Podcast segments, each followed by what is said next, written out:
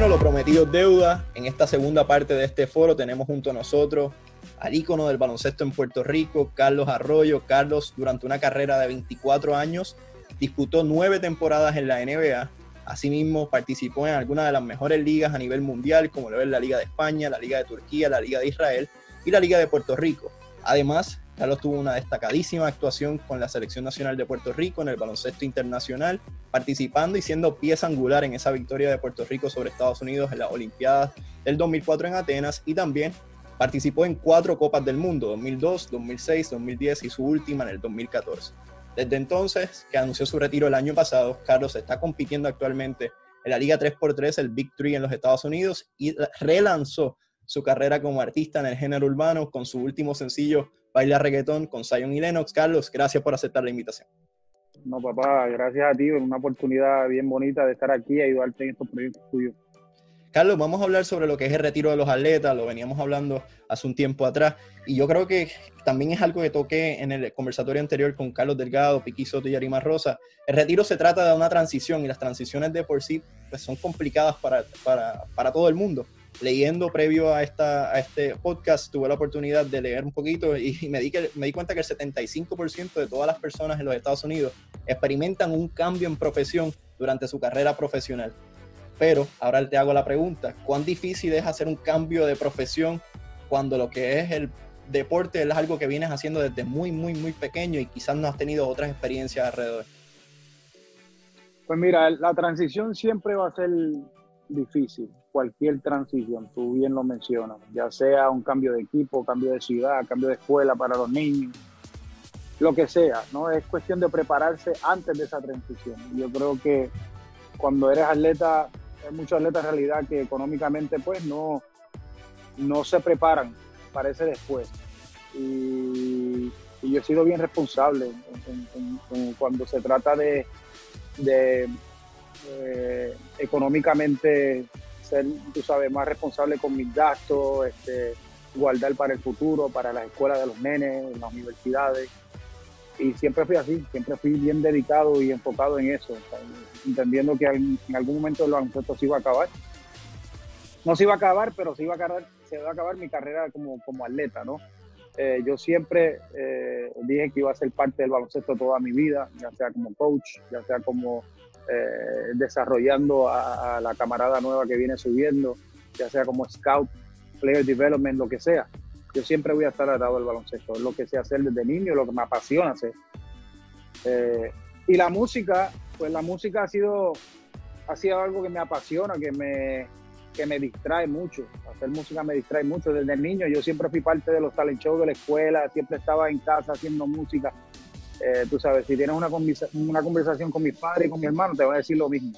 Yo era loco con la música. Yo siempre dije, si no, si no se me daba en el básquet iba a hacer, tú sabes, algo en la música. Y me gusta la actuación también. Siempre me ha gustado. El baloncesto me ha abrido, eh, me ha abierto esas puertas, esas puertas de tener oportunidad de conocer a artistas, tú sabes, cantantes y poder colaborar y hacer, eh, hacer cosas bonitas en la música. Y, y, eso, esa oportunidad, pues ahora más la tengo más que nunca, pues porque tengo el tiempo. Pero, eh, tú sabes, la transición, pues, ¿qué te puedo decir? Yo soy yo soy una persona que le gusta estar en casa, eh, me gusta compartir con mis hijos. Ese tiempo para mí es bien valioso porque no regresa. El tiempo con los hijos no regresa y van a las millas los nenes. Todos los días es, tú sabes, algo nuevo, una palabra nueva, están creciendo y, diferentes intereses. Las nenas juegan voleibol, el nene está empezando a jugar baloncesto, le gusta el soccer también. Las nenas viajan todos los weekends esta segunda parte del año. Entonces yo estoy contento y tranquilo de poder estar dedicándome a ello y, hacer cositas eh, por el lado a la misma vez. Pero no estoy aburrido. Ahorita hablaba sobre que el baloncesto te ha abierto eh, ciertas puertas y hacia eso iba. A veces el deporte es una plataforma que te da la opción de eventualmente coger el teléfono y decir, mira, mi nombre es Carlos Arroyo, quisiera hacer esta idea, esta idea, esta idea, y es más factible tener una respuesta positiva porque ya tienes esa, ese enlace directo al deporte. A veces muchos jugadores una vez acaban sus carreras, pues se dan cuenta de lo que representaba esa plataforma del deporte en sus vidas y lamentablemente pues no le sacaron el provecho como si lo habían podido haber hecho eh, durante su carrera activa. ¿Cuán importante fue eso, el descubrir desde temprano en tu carrera lo que el deporte podía haber, te podía abrir eh, de cara al futuro, claro está?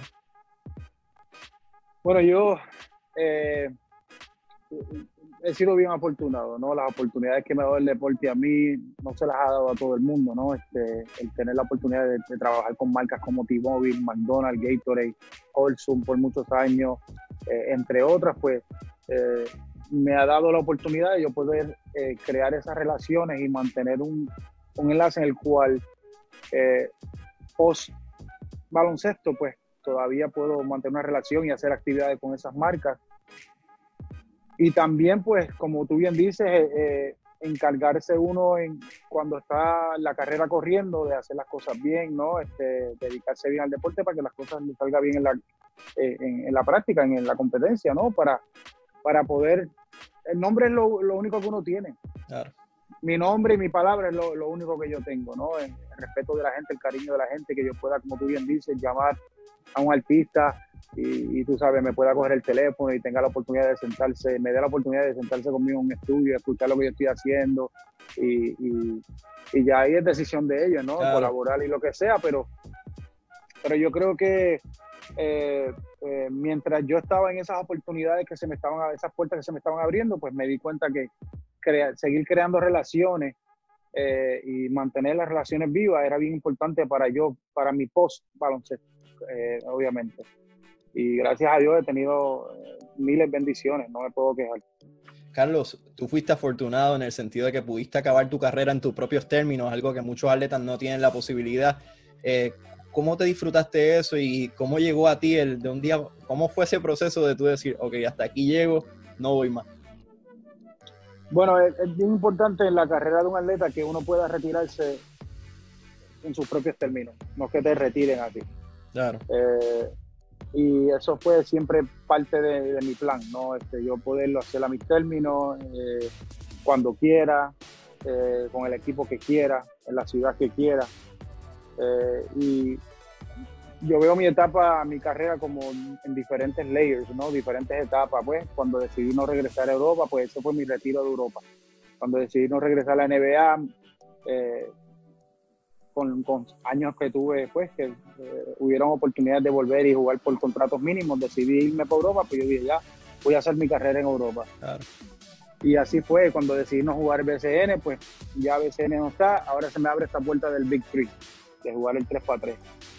Y, y, me he ido retirando poco a poco de diferentes ligas, porque pues he tenido la oportunidad de, de poder ser parte de esas gran, grandes ligas, ¿no? Este, eh, ha sido una bendición yo poder tú sabes, eh, eh, tomar esas decisiones personales, ¿no? Yo, pudiendo regresar a Europa, pues digo, no, mira, en esta etapa de mi carrera me quiero dedicar este tiempito a comprar un equipo en Fajardo, traerla, devolverle la franquicia al pueblo y, y, jugar mis últimos años frente a mi familia y amistades, que, fue mis, fueron mis comienzos en el baloncesto. De ahí ya cerré esa etapa.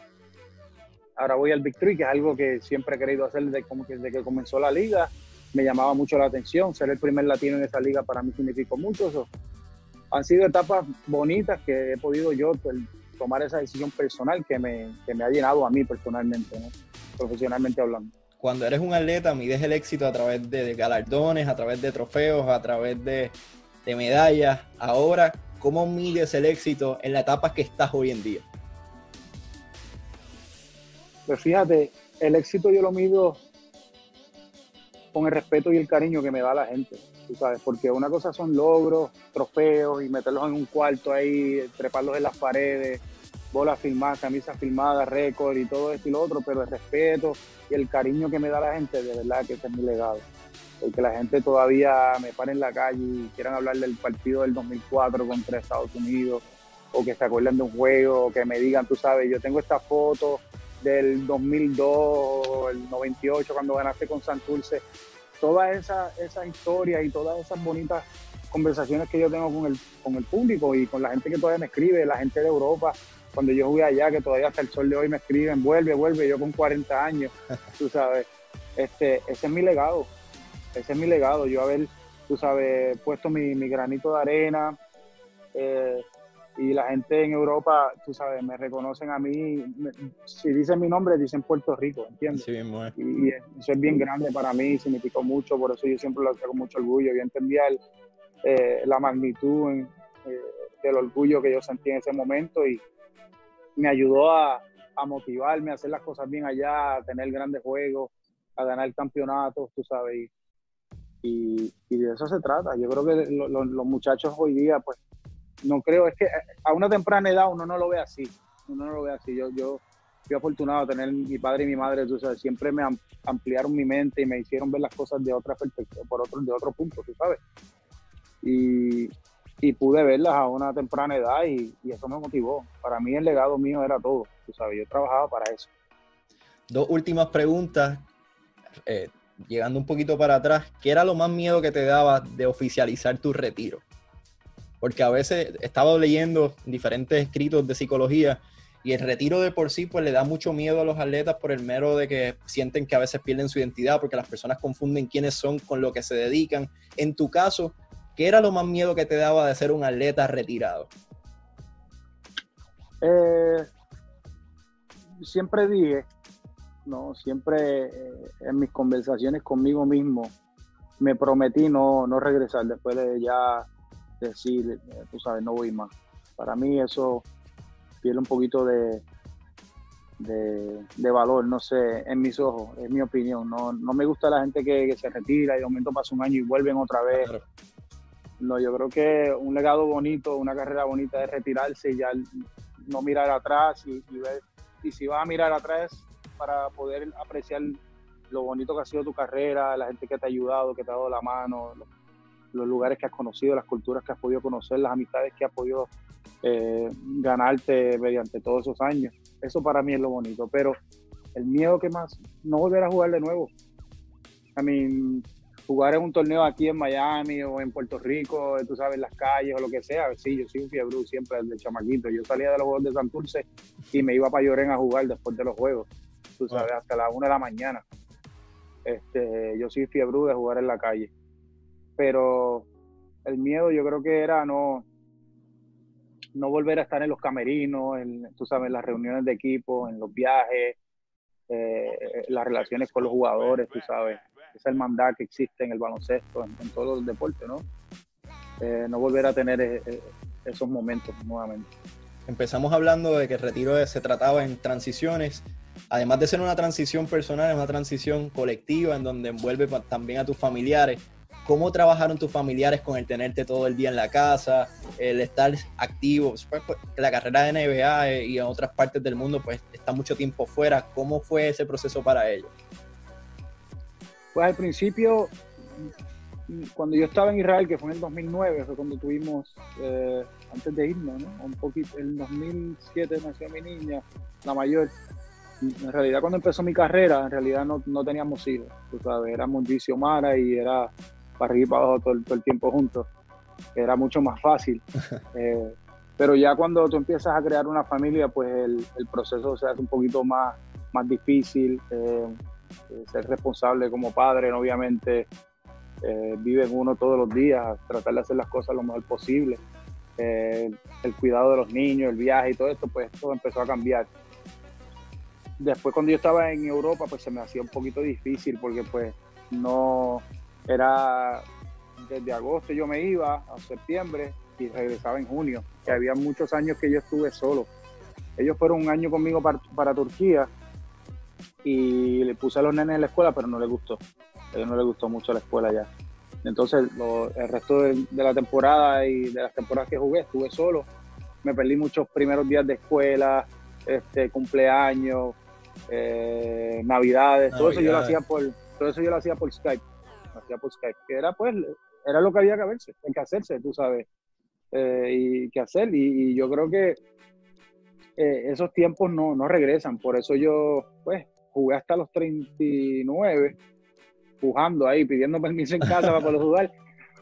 Pero en realidad no, eh, no tenía una edad fija donde yo dijo, me decía yo yo mismo, ¿no? Este, me prometía a los 39 me voy a retirar, nunca tuve eso. Cuando yo sienta que es tiempo, pues tiempo. Eh, pero fue difícil, fue difícil porque pues los nenes pues me extrañaban mucho, yo extrañaba mucho a los nenes, me hacía falta solo, estar solo no es fácil, llegar de un viaje de una semana y todo el mundo para sus casas y sus apartamentos con la familia y yo con un apartamento solo, tú sabes. La hora, la diferencia en horas también, comunicarse uno, tú sabes, hay veces que eran 11, 10 horas de diferencia, o dependiendo de donde yo estaba, eh, no podíamos comunicarnos bien. Este, fueron muchas cosas, pero el sacrificio valió la pena, valió la pena, y yo se lo digo a mi esposa todos los días hoy, tú sabes, todos esos años que estuve por allá valieron la pena, no me arrepiento eh, ni un segundo, las cosas que yo hice, yo, tú sabes, ya cuando tú eres padre, tú, tú vives y trabajas por tus hijos, no, yo, mi, mi opinión personal. No, 100%. Este, y, no me arrepiento. Y, todo eso yo creo que le importaron mis padres en mí. Y tengo una, esposa increíble que es sumamente responsable con los nenes y con los trabajos de la escuela y asegurarse que ellos, eh, ellos vienen primero, antes que nosotros, antes que yo también. Eh, eso, es, eso es mucho que decir. Carlos, agradezco de corazón que hayas sacado de tu tiempo. Te deseo el doble del éxito que tuviste en el baloncesto en tu nueva etapa como artista del género urbano y agradecido de corazón que hayas aceptado la invitación. No, gracias a ti, mucho éxito en todo lo que estás haciendo. Vamos a ver, vamos a ver si se pegan los temitas eso que estoy haciendo. Por eso es, vamos a vacilar un rato. Baila reggaetón, me gusta. Te estoy dando Gracias, gracias. Seguro, papi, gracias. Seguro, gracias a ti.